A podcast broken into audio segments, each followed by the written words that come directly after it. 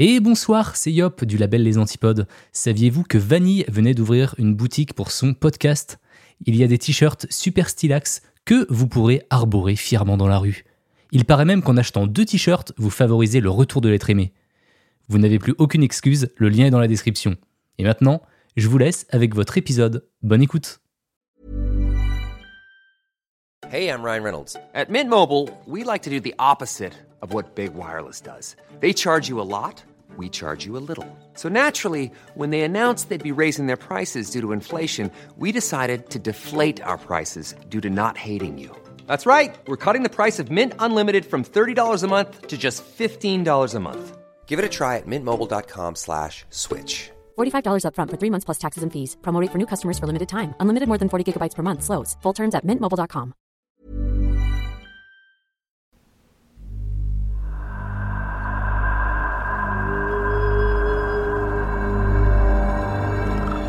Hello,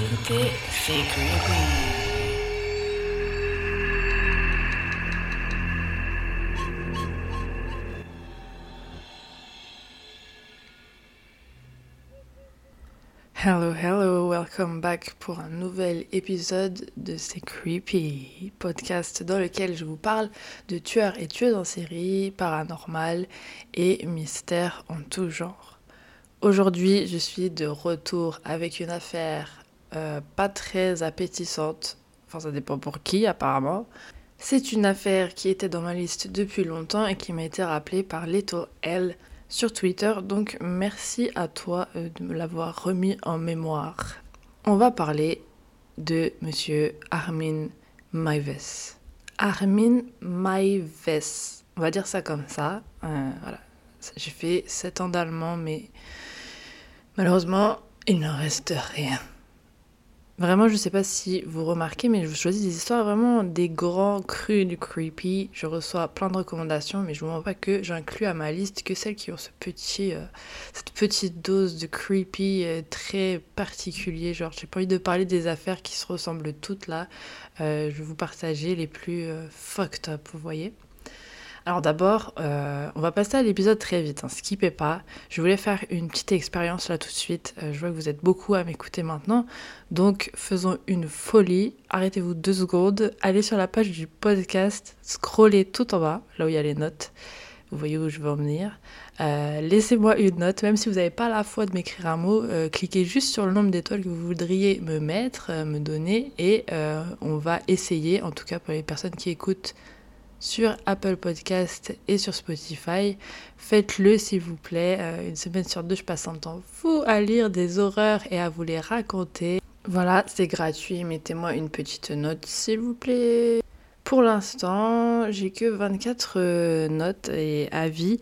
Alors que vous êtes plusieurs milliers à m'écouter chaque semaine, donc j'aimerais quand même avoir votre avis, s'il vous plaît. Allez-y, Apple Podcast, Spotify, c'est votre moment. Je vous demande même pas 5 étoiles, hein. je vous demande juste de mettre une note euh, au podcast, euh, vu que vous m'écoutez chaque semaine, enfin chaque, toutes les deux semaines. Maintenant, voilà. Bref, désolé, c'était un peu chiant ce passage, j'ai l'impression d'être une youtubeuse, euh, mais c'est important pour que je puisse continuer. Voilà, c'est tout. Puis je veux avoir votre avis. Bon, retour à l'histoire, euh, c'est parti, let's go. Avis aux personnes sensibles, merci de quitter le podcast immédiatement. Nous allons parler de cannibalisme et euh, ça va être très graphique. Donc voilà, je préfère vous prévenir. Vous êtes prévenus. Je commence. Armin Maives est né en 1961. Il a deux frères aînés qui sont en fait ses demi-frères, issus des deux premiers mariages de sa mère, et c'est lors de son troisième mariage, donc avec un certain Detlev Maives, qui a 19 ans de moins qu'elle, qu'elle a eu Armin en 1961. Ce monsieur Detlev euh, les abandonne très vite parce qu'il ne se voit pas passer sa vie avec Waltraud. Euh, oui, c'est son nom, s'appelle Waltraud.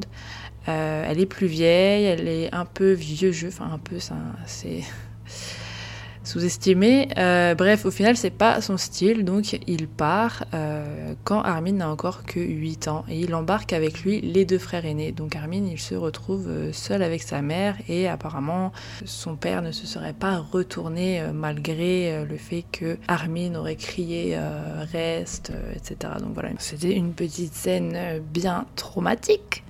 Alors, je tiens à dire qu'il y a deux versions. Il y a la version où les frères aînés sont les enfants de sa mère, issus de premier euh, mariage, comme je vous l'ai dit, et j'ai lu une version où c'est son fils unique, et les demi-frères sont euh, en fait les fils du père d'Armin, datant d'une relation précédente avec une autre femme. Donc, laquelle est la vraie, je ne sais pas, j'ai pas accès à leur livret de famille. En soi, ça n'a pas trop d'importance pour euh, l'histoire d'aujourd'hui, mais je voulais le dire quand même, voilà. Peu importe. Le père les abandonne et il se retrouve à deux, Armin et sa mère, dans un manoir vraiment très vieux. Il a plus de 500 ans et aussi très grand. Genre il y a 50 pièces, donc autant dire qu'à deux, l'ambiance pouvait soit être folle ou euh, complètement naze. Et c'est malheureusement la deuxième option. La mère de Armin étant très stricte, les deux s'amusaient pas du tout. Enfin, bien au contraire. Elle avait pas l'air d'être très sympa, elle lui donnait des noms de filles, apparemment pour elle c'était une insulte. Euh, il lui arrivait aussi de l'humilier bah, comme ça en public, euh, donc voilà, c'était sa mère euh, grossièrement comment elle le traitait tous les jours quoi. En fait, sa mère, elle a toujours voulu avoir une vie de grande famille heureuse, voilà, avec des fêtes, etc. Mais bon, son mec, il s'est barré, donc le rêve, il s'est cassé la gueule. Et en fait, elle est, stricte dans le sens où elle aime beaucoup Armin, mais vu que c'est tout ce qui lui reste, entre guillemets, bah, elle a jeté tout son dévolu sur lui et elle était devenue euh, très protective. Et c'est limite si elle le suivait pas partout où il allait, et d'ailleurs, bah, il allait quasiment nulle part en fait à cause d'elle. Pour pas arranger les choses, euh, ils habitaient dans un tout petit village. En tout, dites-vous qu'il y avait 25 habitants, donc euh, voilà, il n'y avait pas non plus masse de choses à faire. Armin n'avait pas d'amis, il y avait d'autres enfants euh, au village bien sûr avec qui il pouvait aller jouer, mais sa mère le laissait pas sortir ou très peu, donc il a fini par s'en inventer Entre temps, il a entendu l'histoire de Hansel et Gretel et ça lui a donné des idées. Vous savez, la sorcière euh, dans les bois qui mange des enfants. Voilà, il a trouvé le concept génial et il s'est dit bah je vais faire pareil avec mon ami imaginaire, je vais le bouffer, comme ça il restera avec moi pour toujours. Son ami imaginaire, ou plutôt son frère imaginaire, il l'a appelé Frank. Enfin, Frank, je sais pas pourquoi je prends un accent, il l'a appelé Frank. C'est vrai qu'on est sur une affaire allemande, on a changé pour une fois. Et ce qui l'a inspiré aussi, c'est l'histoire de Robinson Crusoe sur son île qui sauve vendredi d'une tribu cannibale qui menaçait de le manger. C'est vraiment à ce moment-là et en lisant ces histoires que Armin devient obsédé par les cannibales et la possibilité de manger quelqu'un. Ça, c'est sa manière à lui de s'évader de sa vie avec sa mère qui était pas terrible. Et d'ailleurs, sa mère, elle a aucune idée de ce qui se trame dans la tête de son fils. À partir de ses 15 ans, les autres ados du village disent qu'ils invitaient Armin à venir avec eux en boîte, à sortir, mais il préférait rester chez lui avec sa mère. Enfin, il préférait, c'est à débattre. Hein. Vu l'emprise que sa mère semble avoir sur lui, euh, je sais pas si vraiment c'était un choix. À 19 ans, il s'engage dans l'armée, donc euh, waouh, c'est vraiment une chance exceptionnelle. Il va pouvoir partir de chez sa mère, me direz-vous. Eh ben non, en fait, la caserne, elle est tellement près de chez lui qu'il continue de vivre chez sa mère pendant toute la période où il est à l'armée. Il a quelques connaissances et quelques échanges avec les autres pendant son service, euh, mais bon, ça reste assez compliqué pour lui de se faire des amis, d'autant plus qu'il se crée des rumeurs un peu partout que sa mère repousse toutes ses prétendantes, qu'il aurait embrassé un homme sur la joue, qu'il serait peut-être homosexuel. Enfin bref, même s'il est un peu euh, chamboulé par tout ça et il se pose des questions sur sa sexualité lui-même, il va demander à ses collègues s'ils pensent qu'il est gay. Et on va lui répondre, enfin ils vont lui répondre, bah euh, nous, Armin, on ne sait pas en fait, euh, ça c'est toi qui sais en fait. Pourquoi tu nous demandes Donc voilà, ils lui disent, c'est à toi de régler ces problèmes-là, c'est pas nous qui devons décider si tu es gay, oui ou non en fait. Donc voilà, à cette période, il rencontre quelques femmes et il les emmène euh, chez lui pas tout en même temps, hein. mais il en présente plusieurs à sa mère qui fait exprès de les repousser parce qu'elles euh, ne lui conviennent pas en fait. Elle veut plus jamais que euh, les femmes reviennent chez elle. Elle en aimait aucune parce que selon elle, elle n'était pas assez bien pour son fils. À 30 ans, même à cet âge-là, sa mère elle ne lui lâche pas la grappe. Il a l'occasion de partir en voyage avec quelques gars de l'armée et sa mère va vouloir rencontrer l'organisateur du voyage, comme s'il avait 5 ans et demi, avant de pouvoir donner son autorisation pour qu'il y aille ou non. Donc en fait, c'est elle qui décide. Tout le monde trouve ça chelou, mais bon, l'organisateur accepte et il vient chez eux au manoir. Il dira d'ailleurs que quand il rentre chez eux, il a l'impression de retourner au Moyen Âge. C'est sombre, c'est vieux et c'est pas la joie. Il porte des vêtements qui font limite euh, médiévaux, enfin bon, ils sont glauques à mort. Au final, elle accepte de le laisser partir. Par contre, bien sûr, il faudra qu'il appelle régulièrement pour lui donner des nouvelles. Pendant ces années d'armée, Armin est assez normal, si on peut dire. Il n'est plus trop dans son délire cannibale. Il a l'air de s'être calmé depuis qu'il est un peu plus actif euh, socialement et plus enfermé chez lui. Mais ça ne va pas durer longtemps. Ça ne dure jamais longtemps. Sa mère, elle n'est pas en terrible santé. Elle est malade à ce stade. Elle est alitée et elle a besoin de lui tous les jours pour s'occuper d'elle. Donc c'est ce qu'il va faire. Il est forcé donc de quitter l'armée. Et entre nous, il n'était pas très doué dans ce domaine euh, de toute façon apparemment. Armin a maintenant 32 ans et il travaille comme technicien informatique, une autre de ses passions. Et dans son temps libre, il s'occupe de sa mère et aussi il aide les personnes âgées ou les personnes tout court du village avec leur ordinateur, enfin vous connaissez, euh, à se connecter à leur boîte mail, euh, trouver la croix euh, pour fermer une page internet, ce genre de choses. Il est très serviable, très bien vu de tout le monde.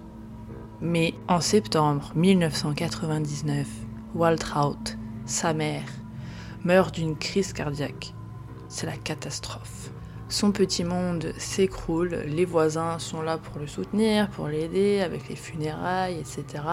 Mais pour lui, c'est vraiment un événement qui, au lieu de le libérer dans sa vie d'adulte, ne plus être sous l'emprise de sa mère, ne plus avoir à lui demander l'autorisation avant de sortir euh, à droite ou à gauche, bah non, ça va plutôt le faire retomber bien bas dans ses délires macabres qui lui donne envie de manger autre chose que des pâtes. Parce qu'en fait, les pâtes, c'était son plat préféré apparemment.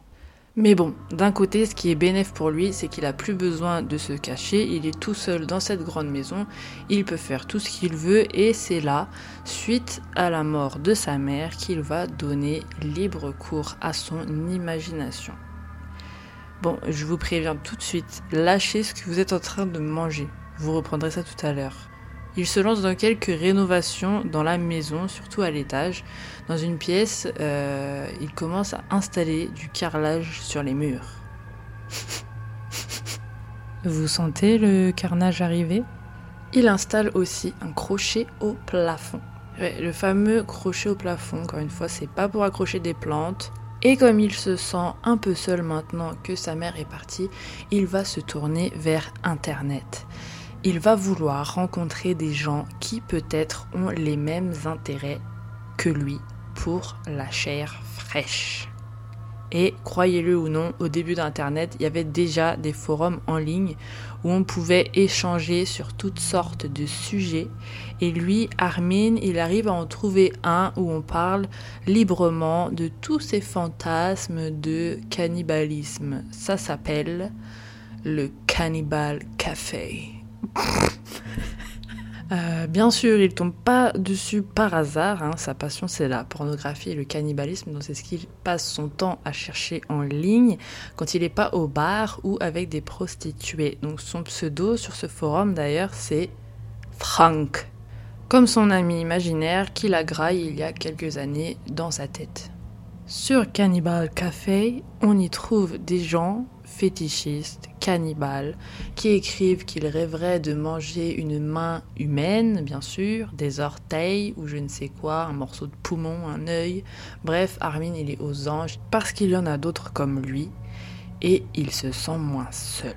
Sur le forum, bon c'est hardcore, hein, on peut trouver des articles entiers sur comment découper un corps humain de la tête aux pieds, des astuces pour les différentes parties, enfin des tutos quoi mais surtout beaucoup de blabla. Sauf que lui, en fait, il veut pas s'arrêter au fantasme et à la théorie. Il a envie de faire ça pour de vrai. Vous comprenez? Non? Moi non plus. Et il se dit qu'il ne tente rien à rien. En 2001, il va poster une annonce dans laquelle il dit Je recherche un homme entre 18 et 25 ans, normalement bâti, qui voudrait bien se faire manger par moi. S'il vous plaît, envoyez votre candidature avec une photo en pied. Merci. Mais qui va répondre à ça? Qui a envie sur cette terre de se faire bouffer par un cannibale? Je suis sûre que mes voisins, ils m'entendent en train de dire ça, mais on s'en fout, on continue. C'est la vie d'artiste. Armin ose appuyer sur entrée et il poste le message. Et puis il retourne vaquer à ses occupations. Mais il reçoit un nouveau message, puis un autre, puis encore un autre. Il reçoit plein de messages et il échange avec toutes ces personnes. Mais au final, ces gens, ils se rendent compte que c'est pour de vrai, donc ils finissent par dire euh, non merci en fait. Et lui, ça le fait un peu chier, bien sûr, mais il ne les force pas car il veut vraiment trouver des gens qui veulent vraiment se faire manger. Il veut que ce soit consenti.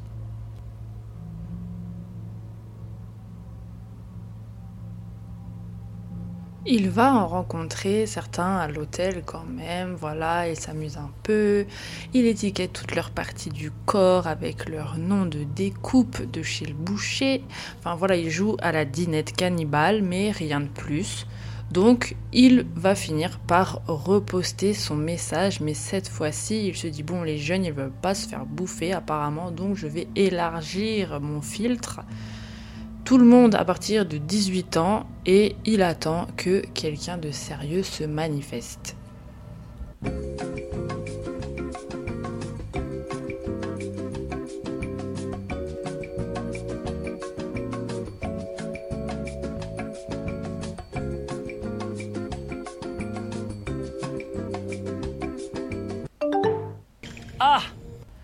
Dénommé Bernd Jürgen Armando Brandes un ingénieur, un ingénieur, je répète, un ingénieur de 43 ans originaire de Berlin lui répond. Je m'offre moi-même à toi pour que tu me manges vivant. Pas pour me tuer, mais juste pour me consommer. J'ai 36 ans, mesure 1m75 et pèse 73 kg. J'espère que tu es très sérieux dans ton annonce, car j'en ai vraiment envie. No comment. Bon, comme je l'ai dit, en vrai, Bernd, il a 43 ans, il a un peu mytho sur son âge, mais Armin s'en fout, ça lui va. Donc, ils commencent à échanger pour préparer leur petite rencontre sympathique. Alors, euh, je le dis tout de suite, Bernd, c'est un homme bisexuel qui n'est pas bien dans sa peau, comme vous auriez pu le deviner. Dans sa tête non plus. Pour lui, en fait, ce serait vraiment une grande reconnaissance. Il se sentirait enfin apprécié, enfin utile si quelqu'un euh, acceptait de le manger. Donc voilà, il a aussi eu une enfance difficile et euh, c'est pourquoi on en est là. Et ça va pas plus loin, enfin ça va déjà assez loin à mon avis, mais bon. Un mois plus tard, le 9 mars 2001, il se donne enfin rendez-vous. Bernd dit à son petit ami qu'il part en voyage d'affaires. Il prend un jour de congé au travail parce que je rappelle qu'il est ingénieur et il arrive à une gare qui se trouve à deux heures de route de chez Armin. Donc Armin vient le récupérer sur place à la gare et il le conduit jusqu'au manoir. J'ai oublié de vous dire que Armin avait une passion pour la vidéo également et il avait tendance à sortir sa caméra pour filmer un peu tout et n'importe quoi en toute situation. Donc voilà, je vous le dis maintenant, ça va nous servir plus tard. Une fois arrivé à la maison la plus glauque d'Allemagne, qui est celle d'Armin, Bernd, tout excité, se déshabille et il dit à Armin Tiens, admire la viande. Je serre les dents comme Michael Scott là, si vous avez la ref. Il se boit un café et puis il monte à l'étage pour faire leur bail. Armin installe sa petite caméra pour filmer tout ce qui se passe entre eux. Il veut vraiment pas rater ça et il veut euh, bah, l'ajouter à sa petite collection personnelle. Quand ils en viennent enfin au moment où Bernd doit être découpé pour être mangé, Bernd donne des instructions à Armin que lui n'a pas trop envie de suivre, euh, voilà.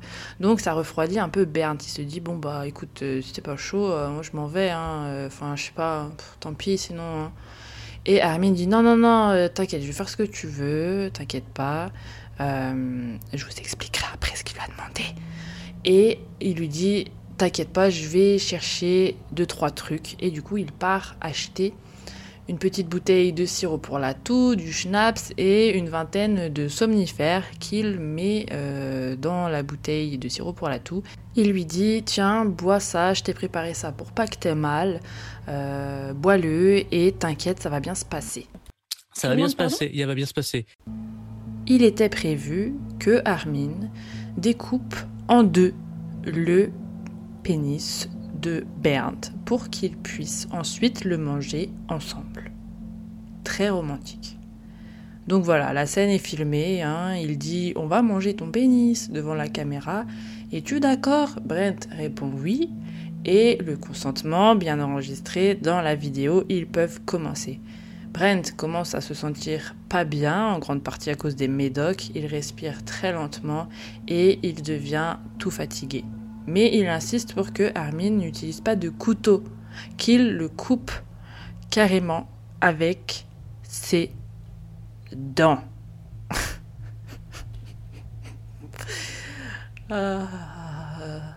Voilà, c'était un délire de Bernd euh, que personne n'a jamais voulu lui accorder jusqu'à ce jour. Et même Armin, euh, il n'avait pas envie, il n'était pas très chaud. C'est pour ça que justement, euh, il s'est un peu dégonflé. Il a dit euh, non, t'inquiète, pars pas. Je fais quelques courses et je reviens. Et puis on va faire, on va faire ça. Armin essaye donc avec les dents, mais ça ne fonctionne pas. Bon, faites comme moi, n'essayez pas de trop vous imaginer la scène dans votre tête, d'accord? Parce que parce que c'est un échec, donc Armin, impatient, s'empare du couteau et cette fois-ci, ça marche, ça coupe. Brent, euh, il veut un petit morceau parce qu'il veut goûter ça cru directement. Mais malheureusement pour lui, il n'arrive pas à le manger parce que, selon lui, c'était trop dur à mâcher, trop élastique. Armin décide alors de frire la chose dans une poêle avec un peu de sel, de poivre, un peu de vin et de l'ail.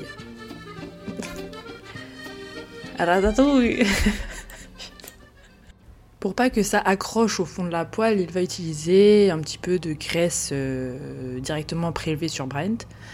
Bah oui, pourquoi pas, après tout, il a ça sous la main. Mais je ne sais pas pourquoi, il ne maîtrise pas la cuisson et il crame son plat. C'est ballot, hein, parce que c'était un peu un one-shot pour le coup.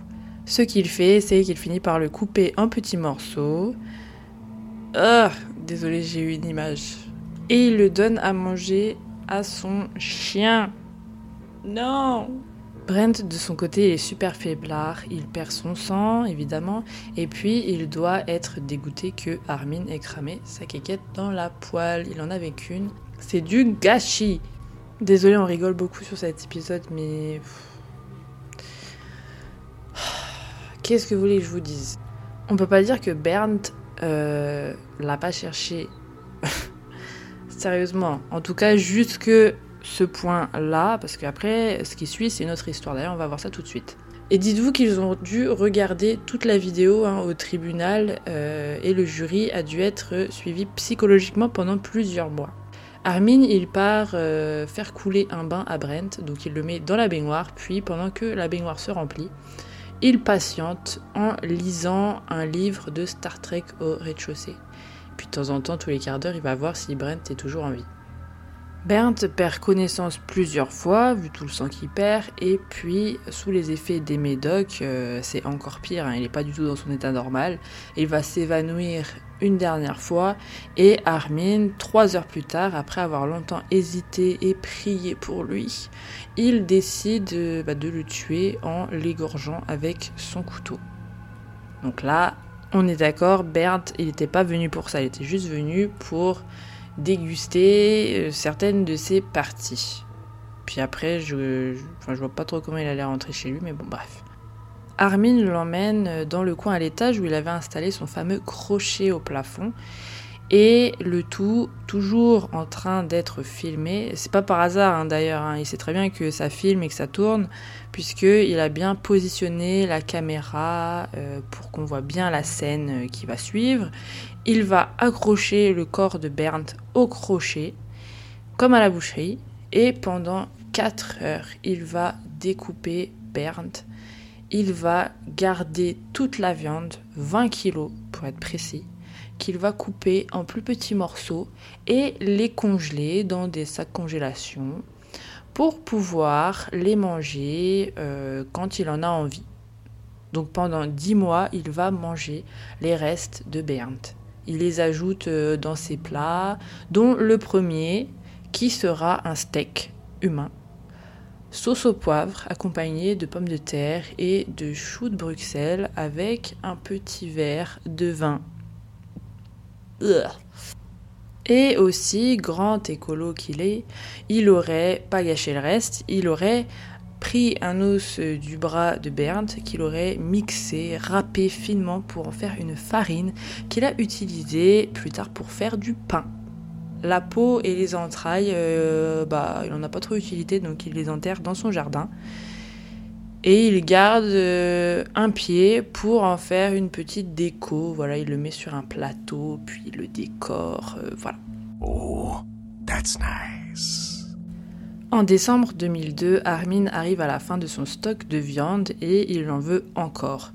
Donc Armin retourne en ligne et poste à nouveau ses petites annonces pour trouver d'autres personnes qui accepteraient de se faire massacrer puis manger. Mais cette fois-ci, pas de chance. C'est un étudiant qui tombe sur les annonces et il trouve ça un petit peu trop réel.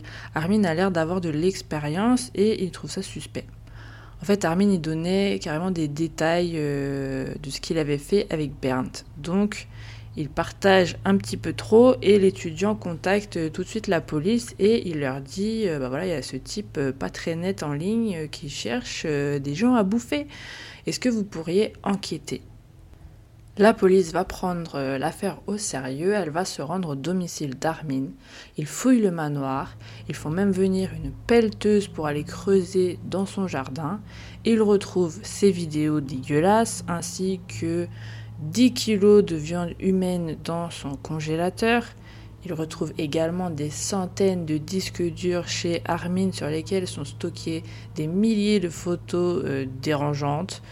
Euh, du contenu pornographique, cannibale, euh, des vidéos de torture, mais aussi ses photos de vacances. Pendant la fouille, il arrive à cacher la vidéo de lui et de Bernd euh, du meurtre et du dépeçage. Donc la police met pas la main dessus tout de suite et au début il est relâché car ils peuvent pas encore prouver que ce sont des restes humains qu'ils ont trouvés chez lui. Donc tout est envoyé au labo et en attendant, bah Armin, euh, ils sont obligés de le relâcher pour l'instant. Au final, Armin, il va contacter son avocat et il va tout lui avouer. C'est là qu'il est arrêté et il va remettre la vidéo du meurtre à la police. Game over.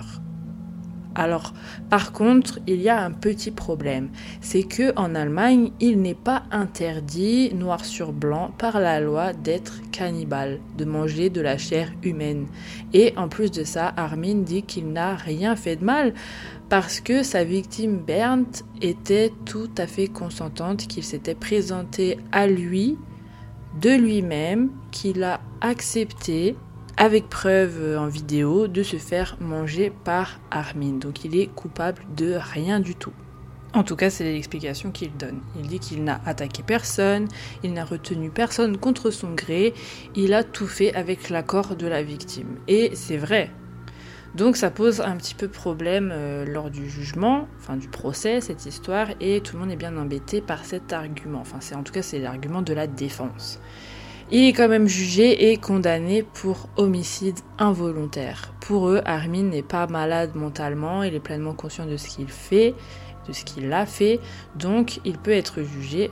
Par contre, euh, je comprends pas trop pourquoi, c'est seulement pour homicide involontaire. Je pense que c'était à cause du fait qu'il était euh, seulement censé manger euh, la chair de Bernd et pas pour le tuer au départ quand ils ont convenu du rendez-vous tous les deux et il a peut-être dû expliquer bah, que c'était un accident euh, il n'était pas censé euh, saigner autant et que bah voilà, ça avait mal tourné quoi au final. Mais sinon, euh, voilà, c'est pour ça qu'il le condamne pour homicide involontaire.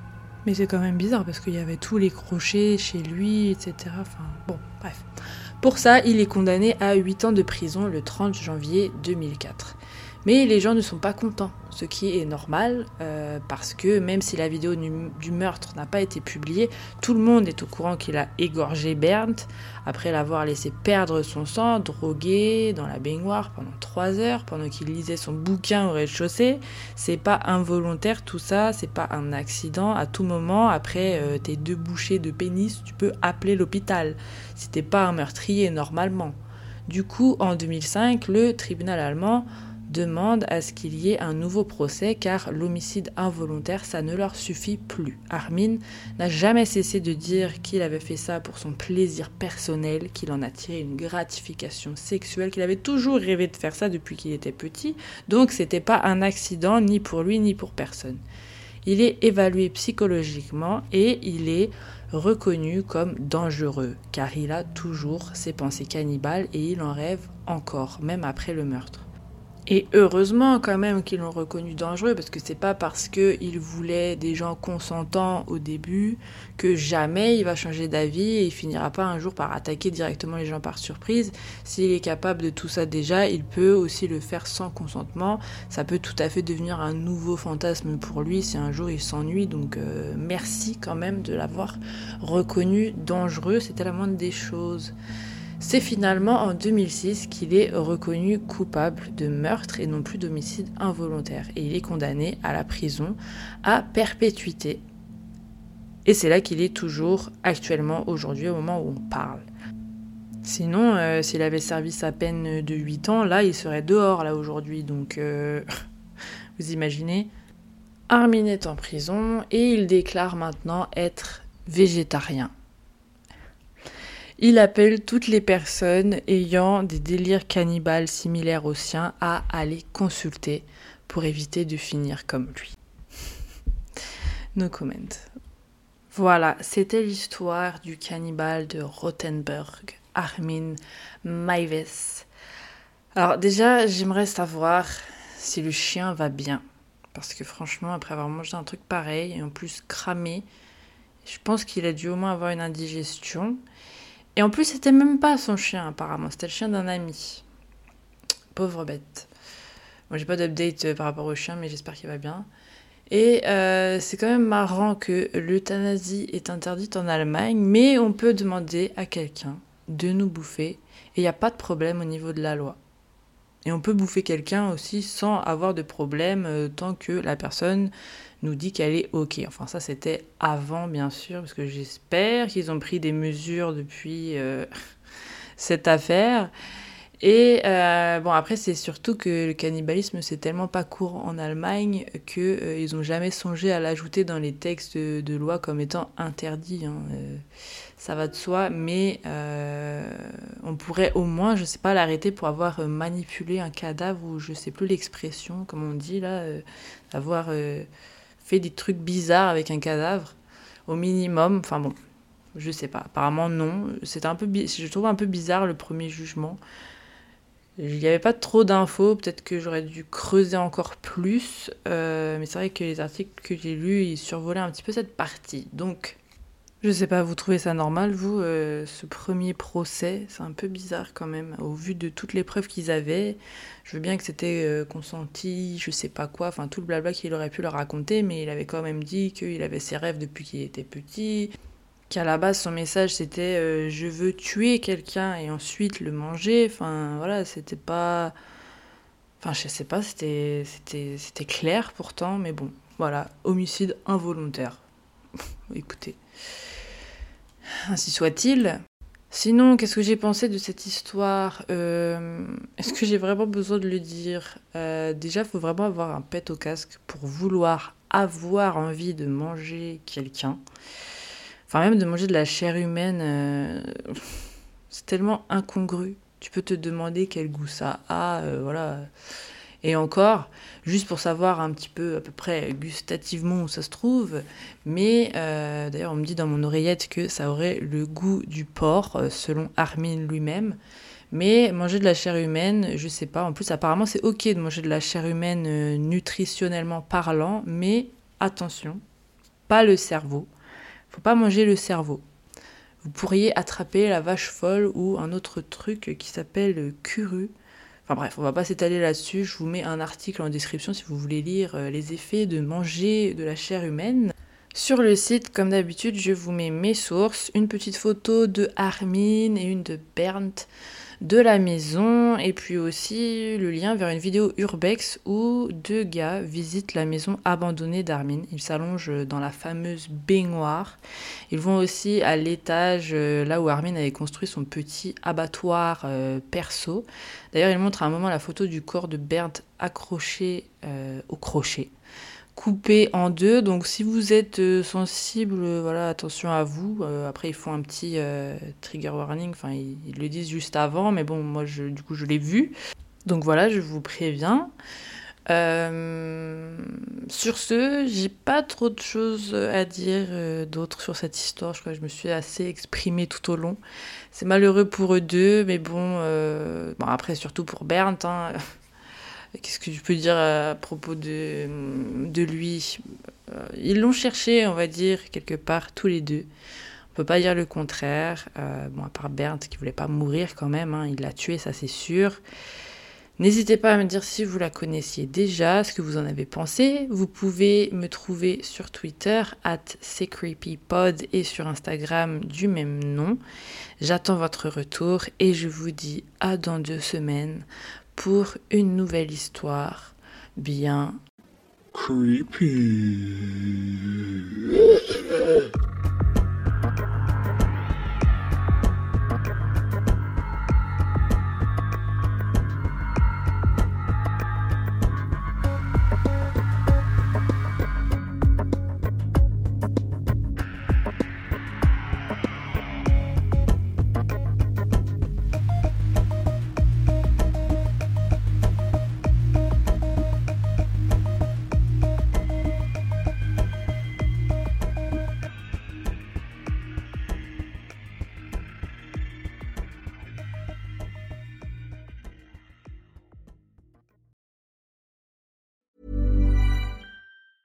Hey, it's Danny Pellegrino from Everything Iconic. Ready to upgrade your style game without blowing your budget? Check out Quince. They've got all the good stuff shirts and polos, activewear, and fine leather goods, all at 50 to 80% less than other high end brands. And the best part? They're all about safe, ethical, and responsible manufacturing. Get that luxury vibe without the luxury price tag. Hit up quince.com slash upgrade for free shipping and 365 day returns on your next order. That's quince.com slash upgrade. T'es encore là? Envie d'écouter plus d'épisodes de C'est Une douzaine d'épisodes exclusifs t'attendent sur mon Patreon. Ouais, une douzaine. Voici un petit aperçu de ce qui t'attend. Oui, mais un pistolet d'alarme, c'est pas une arme. Tu sais, c'est des balles à blanc, en fait. Hmm. C'est pour faire peur. Ah, mais... Je me suis dit, peut-être le pistolet, il fait radio réveil ou je sais pas ce qu'il s'appelle. Candy a dû s'emparer de la hache et pour ce faire, elle a dû distraire Betty en lui mordant la main. Ensuite, elle frappe Betty à l'arrière du crâne avec la hache. Sauf qu'à l'époque, ils sont pas très très microbes et bactéries. Du coup, Charles décide d'écourter son séjour à Paris et rentre au Glandier le 3 janvier au bout de sa vie, ou plutôt au bout du rouleau de PQ. Et c'est Marie. Vu qu'il y avait des doutes de meurtre, prouvez à tout le monde que ce n'est pas un meurtre, prouvez que c'est un suicide. Refaites les tests, montrez que bah voilà, avec la corde, nanana, lancez le truc par, par dessus bord. Non, ils ont rien fait. C'est aberrant. Quelle indignité. Sache que tu peux aussi dès aujourd'hui rejoindre mon Patreon gratuitement pour tester et écouter un épisode exclusif. Tu auras tout de suite accès à l'épisode sur la macabre histoire d'Edgin, mais aussi à la version vidéo de mes épisodes publics que je commence à filmer pour que vous ayez accès aux coulisses. Pour rejoindre, rien de plus simple. Tu trouveras le lien Patreon dans la description de cet épisode. À tout de suite pour plus d'histoires bien Creepy.